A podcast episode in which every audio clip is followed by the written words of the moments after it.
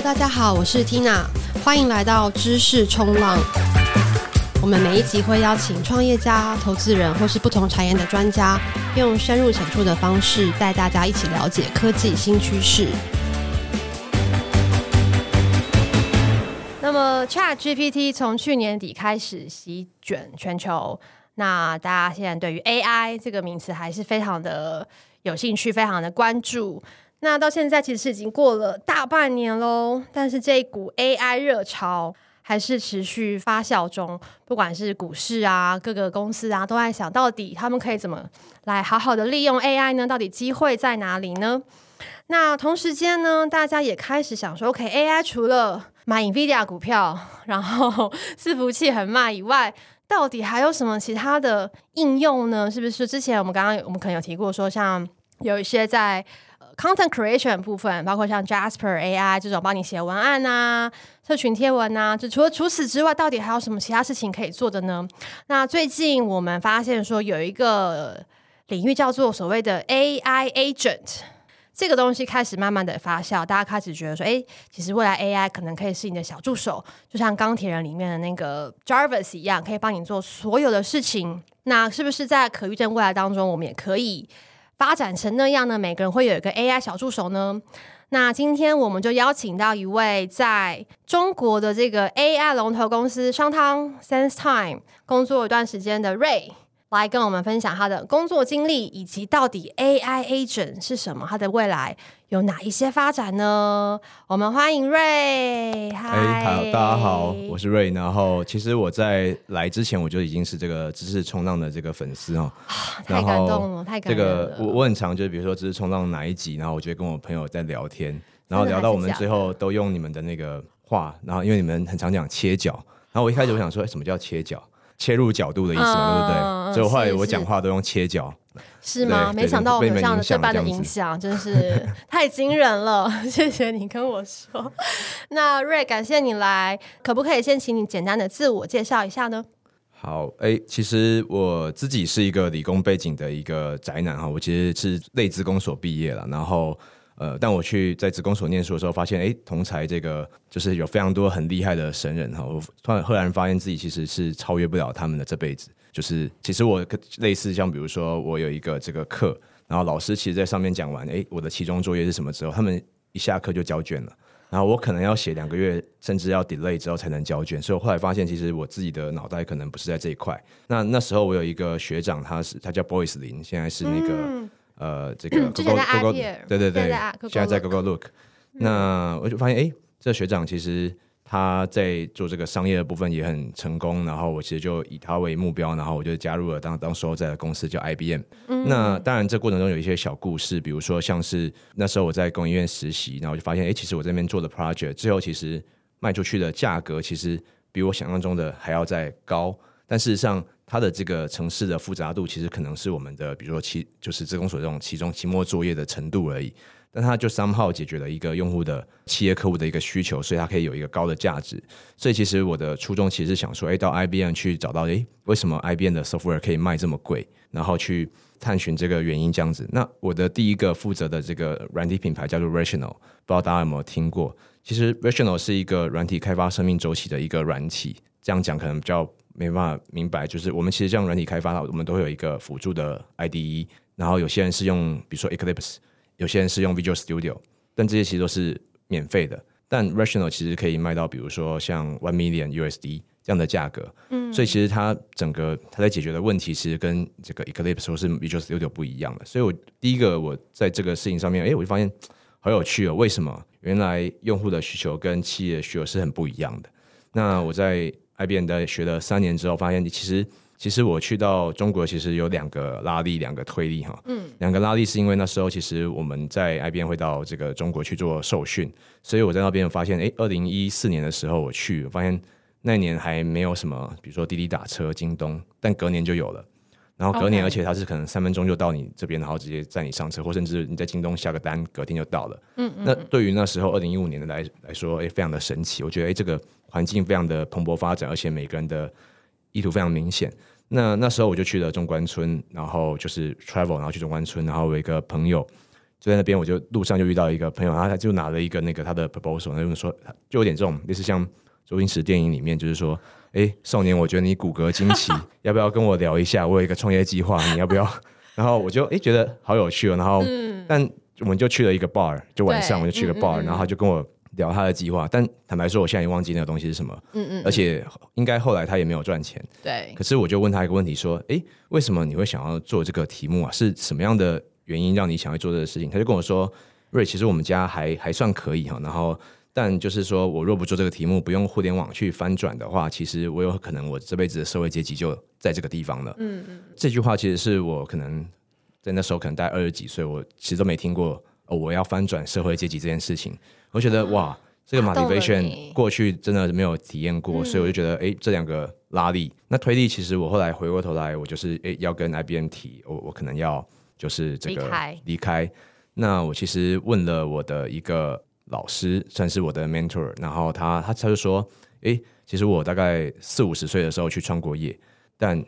就是没有成功。然后，所以受到年龄的歧视。对对对，也不是年龄歧视，就是后来没有成功。但是他回来的时候，他就其实他本来是 VP，但他后来就找不到 VP 的位置了。嗯，所以其实他就跟我讲一句话，叫 “nothing to lose”，就是说你越年轻去体验这个失败，其实是越不会有什么包袱的。但你如果早早的时候你卖不出去，其实就很难再卖出去的。年轻的时候机会成本很低。对，那当然另外一个推力其实就是我那时候认识了一个在微软加速器的叫 Jimmy 曹。嗯，他现在应该在飞书。对，他在飞书。然后他那时候人很好，就把他的这个微软加速器所有的这个 folio 都打开来，就说：“哎，瑞，你觉得哪一间有有有兴趣？他们有什么缺，我可以直接帮你 mapping。”然后刚好透过他，我就 mapping 到一家，然后我就觉得。嗯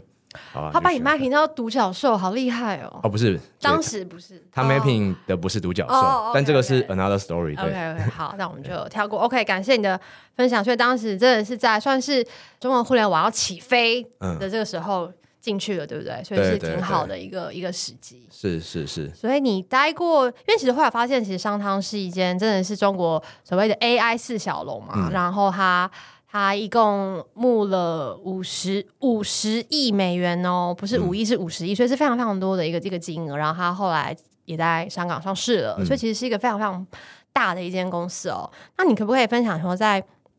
待过像这样的所谓独角兽公司，跟像 IBM 这样是一个哎外商公司，有什么不一样、喜欢或不喜欢的地方吗？其实这一题，我想从就我最近的那个认知来说哈，就是因为去年我刚好。有放一个 long stay，然后去到矽谷跟那个西雅图。嗯，然后我其实，在拜访我的这些朋友们，因为他们都是在台湾工作过，然后后来去一些 FMG 这些大的独角兽里面公司工作过，嗯嗯嗯，我都有问一题，就是说，哎，你觉得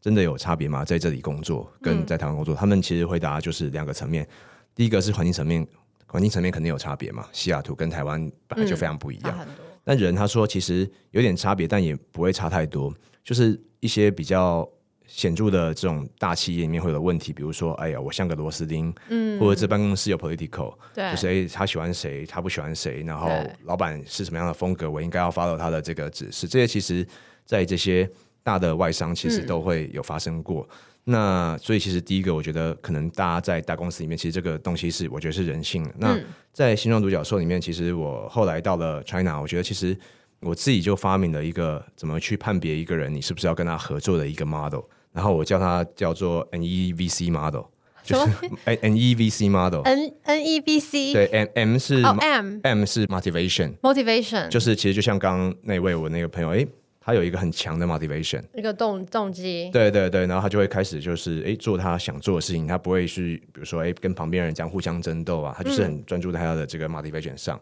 然后再来是 expert，就这 expert 这个人知道他在做什么事情，然后。而且他真的很擅长那件事情，专长。对对对对，而且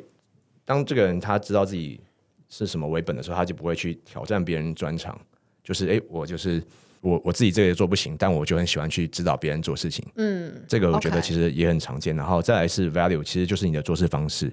比如说你是如果是赛跑选手，你是腿长还是腿短的？腿长的你可能就是要你的步伐再拉近，然后也再更长，然后可以跑得好嘛。嗯、这个其实做事方式其实也映射到这个人他的一个个性，跟他想要做的事情，嗯、他擅长的东西或是热情。嗯，因为其实我们可能比如说分两类，分析型人格跟就是说哎感受型人格。有些人其实就是要做完整个分析之后才会做一个决定，有些人就是觉得哎呀。我感觉这个人很靠谱，但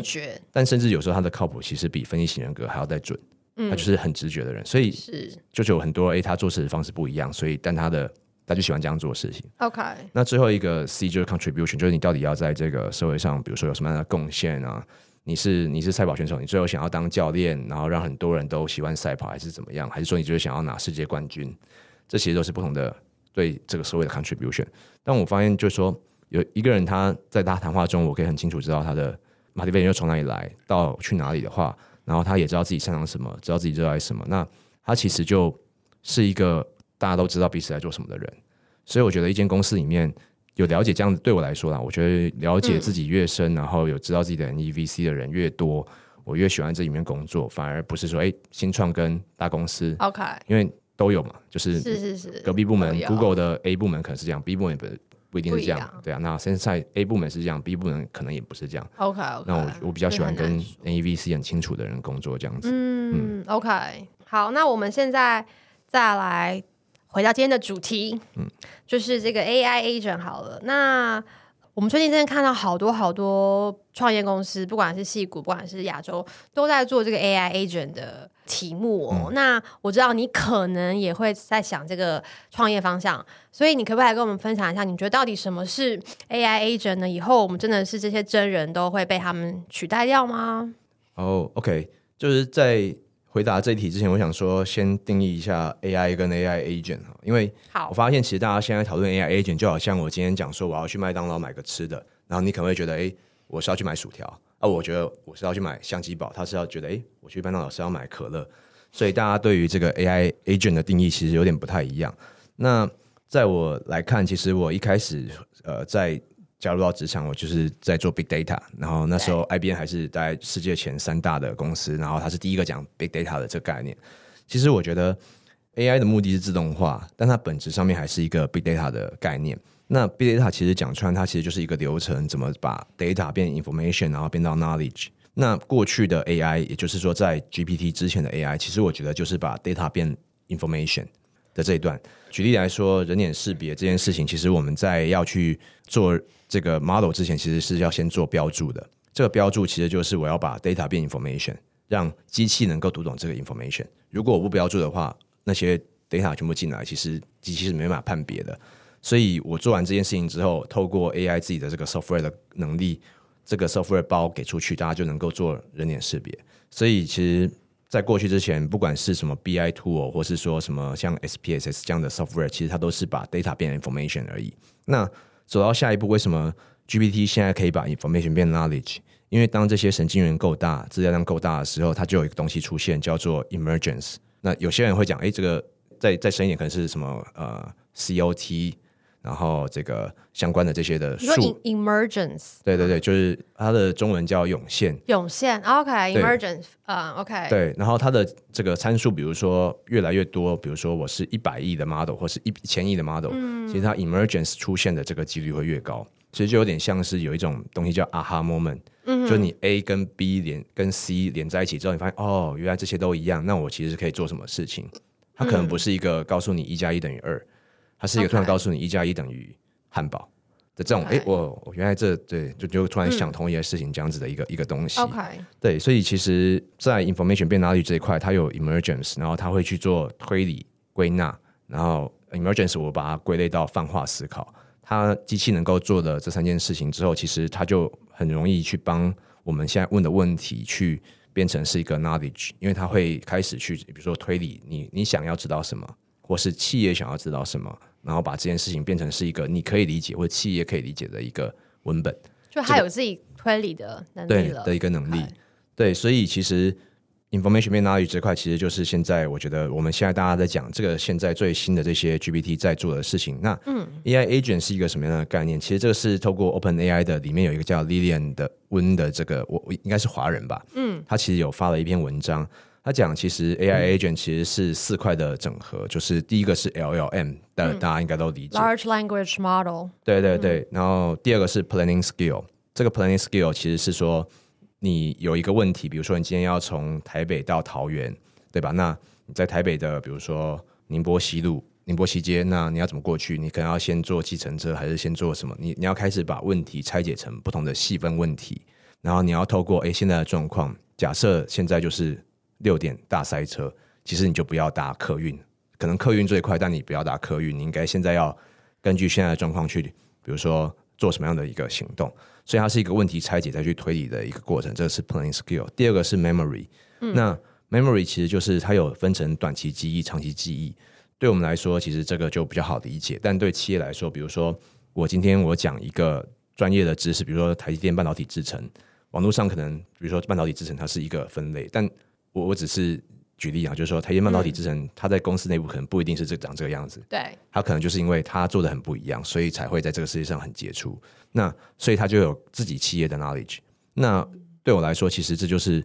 我到底在回答客户用户问题的时候，我应该要先从我的短期记忆。也就是这个企业的 knowledge 里面找，还是我应该要去找网络上那些长期记忆的东西？那长期记忆其实我们大家知道，它就会变成是一个 inception，你的一个基本判断嘛，它甚至变成你一个反应，你就不用想，你就从长期记忆可能就马上给你一个结论，说你现在就该做什么。但短期记忆是一个你要去做参照的。其实这整串整个这个 AI agent 都在模拟人在做决定。那最后一个叫 tool tool use，就是你要用什么样的 tool，然后去改变，比如说原本 LLM 的一些权重。那为什么要改变它的权重？因为这些大模型其实有时候还是没办法 fine tuning 成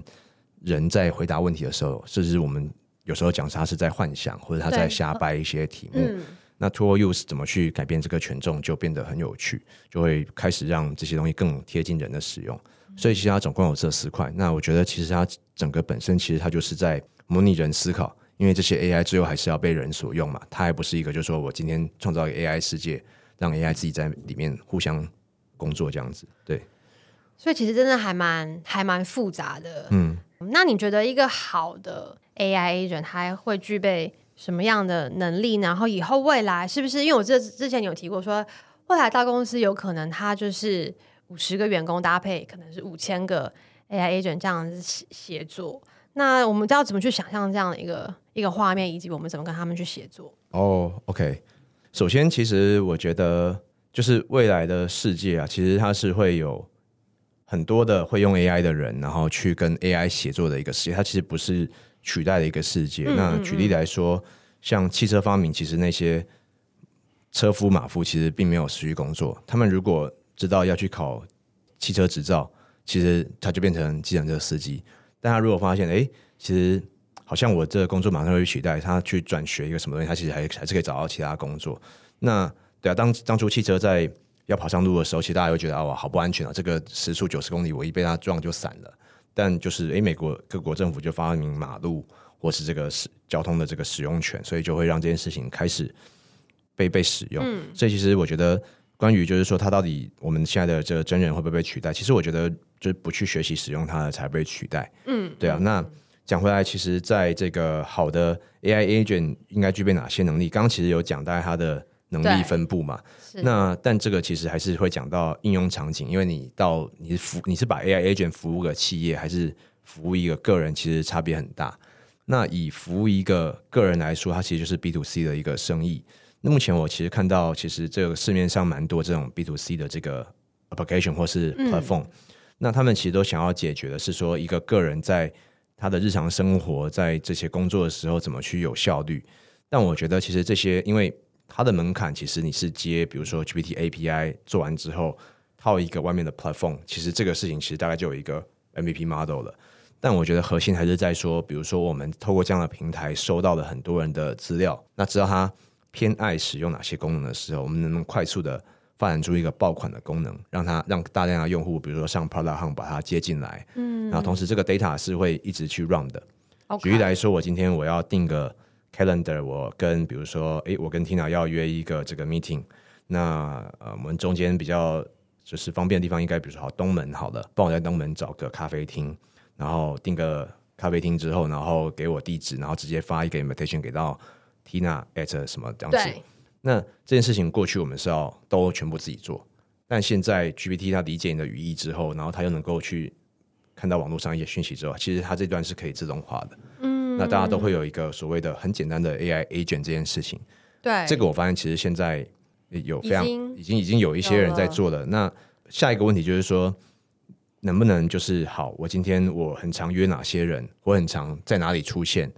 他就是我可能只讲到，哎，我要跟比如说比如说叉叉叉约个会议，他就会直接建议我说，OK，这里，然后我已经订好了，甚至我也帮你买了折价券，你就是未来比如说去的时候，你就可以直接怎么样？嗯，它就变成是一个人机之间新的互动。嗯，那其实 OpenAI 也有一个。一个 App Store，它其实正在试验这个事情，只是说它我我我觉得现在的 UX 好像不知道那样子那样的好，但其实我觉得 To C 的这样子的一个生态发展下去，其实它会有可能会是一个新的 App Store，对，然后它是一个新的人机界面，然后让比如说我今天我要订什么东西，其实都是去串，比如说不同的 App 的 API，对，对对，但是它的统一界面会是这个地方去去串大家，所以我觉得这是为什么，嗯、这也是一个翻转机会，大家都很一直在往这边去跑。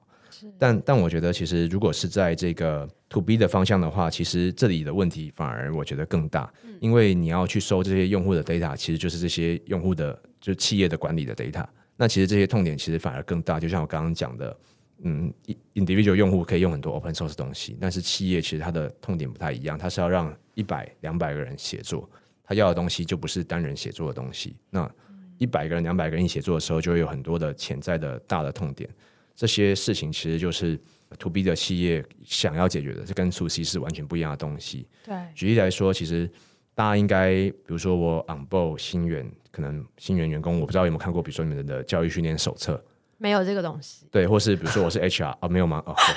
对，这是就是另外一个问题，所以就是就是还好，我们公司人数很少，所以应该还 OK。但是的确，我觉得一般大公司对需要会有这些东西，对对，所以所以其实很少人去看，甚至我觉得，比如说 HR 的这个工作人员会不会他其实有看过劳基法嘛？嗯，他可能也没看过劳基法，所以其实已经有大量的 data 放在那里，或是有些 data 其实它需要被收集的。这些 data 被收集之后，它现在不只是 data 变 information，它还可以变 knowledge。当他变 knowledge 的时候，有一个机器它很懂这些 know-how，你就不需要去翻找各种书，你直接问这个机器，它可以给你答案，那它就能够变成是一个在这个企业去做一个决策的时候流程自动化的一个东西。嗯，那这件事情其实我觉得它有点像是 ERP 二点零，就是 ERP 其实就是把 data 变 information。那我们现在把 ERP 或者是这些我们把非结构化的数据变成结构化之后，对，那又把它变成是它可以立刻帮助你做一个决策辅助。过去在比如说资管系，我们叫 DSS，就叫 Decision Supporting System。那现在我们是把这段自动化之后，它的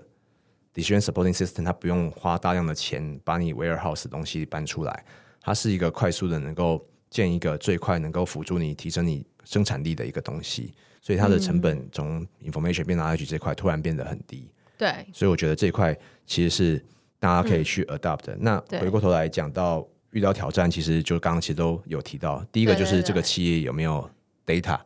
或者这用户的 data 怎么取得，to C 就是这用户 data 怎么取得。嗯、第二个事情就是这些 data，呃，我们面向如果企业用户的话，解决它什么问题，我们要收集哪些数据，所以就会讲到，比如说像文本扩增，就你原本没有这 data。那但是就我们过去的经验，你要新增哪些 data？嗯嗯。To C 的话，其实也是一样，就是说，哎，你现在要这个功能，但你又会想要其他功能。但我觉得，如果有你什么样的 information，你的 data 的话，我可以更好设计这个功能，前程怎么样子。所以我需要在首页再多跟你要哪些的，比如说你使用的一些习惯。那再来到 training 的时候，其实现在其实我觉得在 GPT 现在又出了 Turbo 三点五，又可以做 fine tune 了嘛。我觉得其实这些基础的 infrastructure，其实它的成本是会不停的降低的。也就是说，你的 API 调用，其实因为它的 scale of economy 嘛，它会越来越降低，所以会让更多人能够利用这个东西去做这些事情。现在是一个正要成本降低的时候，如果有很多的这个工工程师，他们愿意一起把这件事情去顺着这个趋势，先做出一些东西，变成一个 POCO，然后大家都去用的话，其实我觉得现在是一个很好的一个。AI agent 的一个，不管是创业还是说诶做一些呃 business 的时机这样子，嗯，对，OK。所以听起来之前反正 ERP 大家对这个名词非常的熟悉，很多企业都一定要导入这些。那听起来接下来他们又有新的生意可以卖了，就是帮企业来这个 AI 化。所以想可能下一个十年吧，我想所有的企业都会在做这件事情。对，是。那我们再来讨论，就是说 again，就是 AI 这件事情还是持续的。受到大家的关注，大家觉得这是接下来一个很重要的一个竞争力哦。那我们也看到说，不管是新创公司公呃在制造各式各样的新的这个产品以外呢，每个国家之间也都在想说，怎样可以让自己维持在或者是成为这个 AI 领域中的一个强国。也看到说，可能比如说中国、美国这两个大国家在 AI 这件事情上面，他们可能你觉得他们的发展啊，或策略，或是优劣势各有什么不一样吗？哦、oh，OK。其实，首先我觉得就是在 China 这边的那个互联网巨头，其实他们在很多公开的演讲上面，其实都讲到，就是说他们跟 GPT 三点五四其实可能是一年两年以上的差距，嗯、这个应该是这些大佬们对公开的一个事实哈。嗯嗯，那就是所以科技上面肯定是比较难去拉拢的，所以我觉得这个是第一个差别。那第二个差别其实是两边的这个。经济的状态其实是不一样的。嗯 okay、那其实就讲到就是计划式经济跟这个开放式经济的一个问题。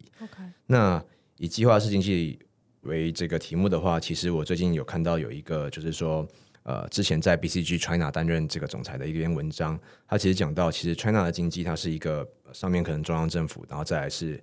地方政府，在下面可能才是这些企业。当然，企业又分两种，国企跟民企。其实这个在台湾应该你很难想象这件事情，或者是说在 non-China 的地方，你的经济结构是长这个样子。但也是因为是这样子，所以 AI 是他们现在两个国家的重中之重。其实还是会有，就是就会有很大的发展的差别。嗯嗯。那这个发展差别其实就会从，就是说，嗯，我到底是先从 business 开始，还是说我先从，就是说，哎，国家的政策的从哪里开始，然后我我再去服务这些企业。那所以这个也造成一些东西，就是说，以计划式经济来说，我今天讲的 AI 的某个题目，比如说现在 China 哎，慢慢的开始，比如说重视实业，他们可能就会把 AI 更偏实业一点，然后去做一些应用出来。因为互联网最近也有一些工信部颁发一些规定嘛。嗯。但以矽谷为例，我觉得现在就是哇，超多 App，各种 App，就是百花齐放。对对对对，Jasper AI 后面其实就是接这个微软 GPT 嘛。对。只要你能接，然后你做出一个界面，大家都能够去上架。嗯。这其实就。他们的一开始的 approach 就已经完全不一样了，嗯，对对是啊，所以这个的话，我觉得其实从科技跟经济两个层面的话，我觉得会有一个很大的差别，然后他们最后都会发展，我相信他们最后都会发展出不同的独角兽，但他们解决的问题，在一个国家来看，其实都或者说一个国际环境来看，其实会是。很截然不同的两种问题，这样子是对，因为感觉现在美国好像占尽了各种优势，不管是人才上，然后资金上，跟开放程度上，感觉他们就是不断的在快马往前往前奔跑，然后 世界其他国家试着要去追上，以及因为其实很多国家他们也可能因为 AI 实在是一个太重要的一个一一件事情，然后有很多很多各种的 data 在里面嘛，所以可能很多比如像 China，他一定很想要发展自己的。AI 可能不想要用 OpenAI，对不对？嗯、所以其实这也会某种程度说，就算它比较落后一点，可是它还是会发展出自己的东西给自己来用。所以我觉得还是有一定的，就是还是存在一定的机会。每个国家或是每个 region 之间，他们可能不想用其他国家的东西，对不对？因为他们觉得这是一个。可能牵涉到国家安全，对不对？人民隐私等等等各种国防，甚至的一个一个议题了，所以他必须要开发自己的。所以我觉得，不某种程度上，大家现在虽然 OpenAI 很火，可是其实很多人也是开始不敢用，对，因为觉得，哎，你在你在拿我的这些 data，然后你拿去做什么？其实我不知道。所以其实我觉得，虽然它美国非常非常的开放，可是我觉得，因为这件事情本身它牵涉到这样的安全问题，所以，嗯，呃、还是。它不会是一间独大，它还是会有一些区域性的一些发展。对，诶，其实刚刚有提到，其实其实像那个 GPT，现在我在不同的国家，其实有遇到一些问题哈。其实像是一些比较大的国家，嗯、他觉得，哎，我如果我的员工所有东西都上 GPT，对，去问问题，其实我的企业的一些机密，或是我的国家机密，也有可能会被泄露出去。嗯。我不知道台湾有没有这样的痛点，但事实上有，一定有，在海外有超多。然后现在很多公司都说你不可以用 ChatGPT，对，因为你在你打一些公司隐隐私都告诉他们。对对对，但他们第一个解决方案就是先找一个 VPN，就是说我一样可以问这个问题，但我的资料不外泄，或者说我的资料一出去就会立刻杀掉。所以其实我觉得这个就衍生到这些，就是这两个国家出海的时候，就是他们要做的东西是全球化。但全球化另外一面其实就是在地化，就是你要怎么在当地 build 一个团队，然后能够快速的接入这个地区的生态，然后能够服务好他们的人，因为最终 LLM 它是需要有一个非常大的资金去支持的，不是每个比如说 country 都可以有一个自己的一个版本，那它的在地化就变得很重要。所以我觉得，如果观察未来，它到底这这些势力他们在国外他们去想要落地的这个 approach 是怎么样子，然后跟他们是不是愿意投入去经营，其实也非常的重要。这样子，嗯，对。那我们再来讨论一下，呃，我们提到说，刚好你在中国工作了一阵子，那我们知道说，其实中国一直可以产出这么多厉害的公司，可能其中一个原因也来自于它内卷，非常卷。什么是卷呢？就是竞争非常激烈，这个事情是出了名的。我甚至听过一个朋友跟我讲说，他在某中国大公司里面，互联网公司里面上班，然后他们就是有一个工作群组，那这里面呢，如果主管发讯息回来，然后如果你没有及时，据说及时的定义是可能两分钟内回复的话呢，你就自己打一个红包上来，就是罚钱给大家这样。然后你的这个你的这个 title 阶位如果越大，你要罚的钱是越多的。是很多像这样的故事呢，常常都都听到。那不知道说你在中国就是工作这么久，有没有感受到说，其实哎，它这真的是一个高度竞争的地方？OK，哎。我其实对内卷哈，其实我看了很多文章，其实他们对内卷的定义都有点不太一样，就跟那个麦当劳的例子有点像。那我自己定义的内卷其实是说，这个比如说我举例两个 sales，然后服务十家客户好了，然后跟呃十个 sales 服务呃十家客户，其实是两个卷的程度一定是十个 sales 服务十家客户比较卷嘛？嗯嗯嗯对，这个客户是你的，那我就不能做了，那我一定肯定抢客户嘛？对，所以其实就是一个。人跟资源怎么去匹配的？那以 China 来说，它是全世界人口最多的地方嘛，但经济体上面它是排第二，所以其实它会有一些卷的程度，会比比如说一些人口不那么密集的地方会更卷。这个我觉得是呃正常的、合理。对，那但像但我觉得其实有一个东西是说，像计划式经济，它其实就是我今天讲 AI，那大家看到啊，就所有人一窝蜂都全部都做 AI，所以这是为什么？就是。这个事情就会变得更内卷了。就是我今天做完一个东西，哎，马上的其他家又做了一个东西，这五个东西在同一时间出现，然后都变成爆款，大家就开始降价求生存。那求生存就其实最终是消费者获利了。嗯，举例来说，我最近做回上海，然后做滴滴，跟我之前做的价格已经是有点完全不一样了。真的吗？对，因为比较便宜。他们已经开始超过百分之五十的市占率，然后有点垄断了，所以他在某些时间其实就已经开始调高价格了。OK OK。过去他们在竞争的时候，其实我会发现哇，好便宜，去哪里都好便宜。我去那边就甚至可以做到免费的。对对对，我去那边养成坏习惯，就是我出门没有再搭什么公车跟那个地铁的，我就是直接就是一定要叫滴滴，因为就很便宜，就五块，然后可以直接十公里。嗯。但现在其实已经没有这个价格了，所以我觉得其实在这个上面，其实它最后。内卷这件事情的结论，其实我觉得是这些企业如果内卷的话，最终的获益方其实是它的用户消费者。对，所以我其实也也不会把它看成就是很负面的一个词，因为对我来说肯定是消费者得利的。对，那享受到红利。这些故事坦白说，我觉得都有听说了。其实国内其实有很多这种社群。的的这个媒体，然后他们都会讲，嗯、但有时候我也不确定到底对不对，是不是九九六是真的啦？就是九六是真的，对，因为就是我们就是那些人就是想要翻转社会，他就是觉得、嗯、哇，我一定要现在趁我还可以对啊努力工作，一天工作十二小时的时候，我快速拼一波这样子，所以就会有很多不同，比如说这个公司或是同一个部门里面大家的互相争斗这样子，会比较激烈。这个我觉得这其实我就会把它归类为。就是这种鬼故事，就是哎，可能会有，就很少听到这个。我相信，Tina 应该应该都也比我还清楚有什么鬼故事。是是是，很多鬼故事，肯定。那但是虽然说很多鬼故事，但是因为我觉得大家也知道说，现在互联网产业也发展到一个极致，然后最近可能 China 的经济也比较没有那么好了，慢慢开始嗯比以前辛苦一些。那你觉得你的观察来讲哦，你觉得？现在的目前 China 的互联网状态，跟比如说可能十年前黄你刚加入的时候那种算是一个黄金时代来相比，变化很大吗？OK，哎、欸，其实第一个是我其实没有 get 到太多现在了，就是说从今年开始，嗯、呃，从二零二零年开始，两岸就是交流需要加起来二十九天的隔离之后，我其实就是